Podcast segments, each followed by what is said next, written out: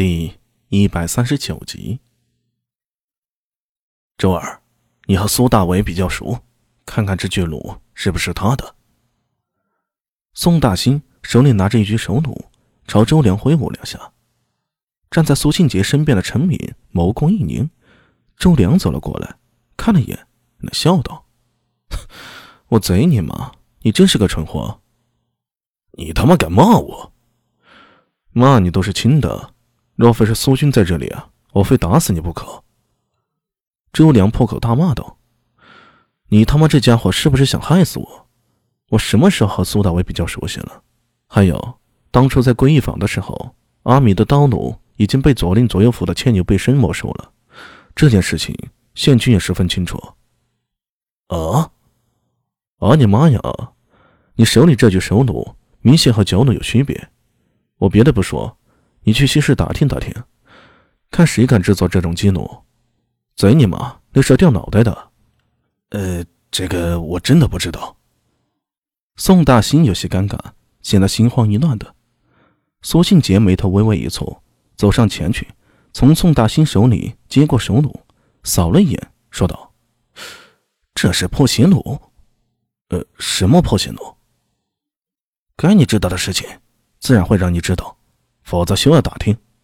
呃，是。苏庆杰转身对陈敏说道：“陈军，之前苏大为曾跟过你，你认得这具手弩吗？”陈敏眉头一挑，笑道：“不认识。”是吗？阿米的确有一具手弩，但不是这个样式的。苏庆杰凝视着陈敏，片刻后又看向宋大兴，说道：“那你呢？”苏大为的首脑能确定吗？呃，呃，这个宋大兴很想说他觉得像，但是他察觉到有一双阴冷的目光正盯着他，让他心里顿时一哆嗦。陈敏在长安县虽然不是不良帅，但的确是长安县的第一猛士，他在不良人之中的地位很高。如果得罪了陈敏，他宋大兴日后啊，别想有什么好果子。说不定啊，什么时候就丢了性命呢？苏庆杰冷笑一声，没有再继续追问下去。他把手放进口中，打了一个呼哨，就见一头白头猴飞奔而来，在苏庆杰身前停了下来。白头是当年李卫公征召家父时赠予家父的礼物。它是一头鬼，能生猎死虎，能生死虎豹，力大无穷，却刀枪不入。当然，它也有很多神通。其中一种神通就是比狗还要敏锐的鼻子。当初家父随李卫公征讨东突厥时，就是靠他找到地宗的。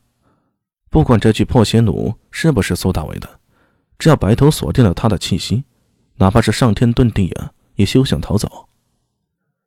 白头吼发出一声低吼，似乎是在回应苏庆杰的话：“去，把他给我找出来。”苏庆杰说完，一拍白头猴的脑袋。就见白头猴腾空跃起，唰的一下就消失在人们的视野之中了。陈敏和周良的脸色有些难看，而苏庆杰则是嘴角一掀，脸上露出了得意的笑容。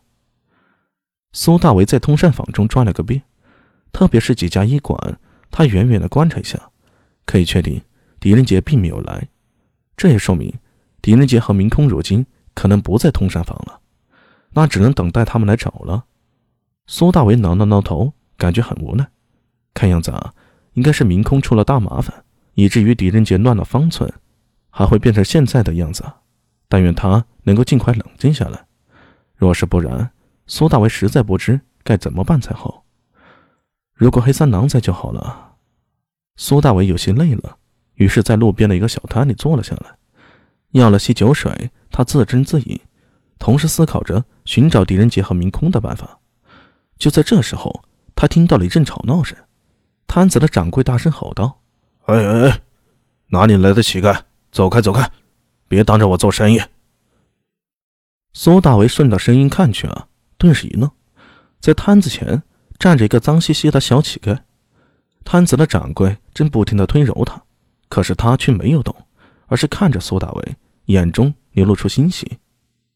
这不是聂苏吗？贼你妈！你聋了不成？赶紧给我滚开！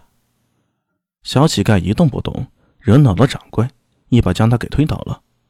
哎，你干什么呢？苏大为忙走过去，拦住了掌柜。哎哎，客官，这小乞丐赖在这里不走，我这不是担心坏了客官的胃口吗？他不走，你也不能打他呀。苏大为蹙眉，推开了掌柜，转身走到苏念的面前，蹲下身子，轻声说道：“，你没事吧？”聂苏看着他。轻声说道：“我找到你了。”苏大为的脸色一变，为了方便在外面走动啊，苏大为专门改变了模样的。他做了几个月的不良人，学会了很多江湖手段，易容术就是其中之一。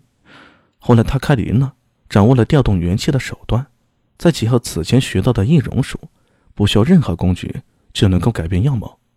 可这小丫头竟然认出他来了。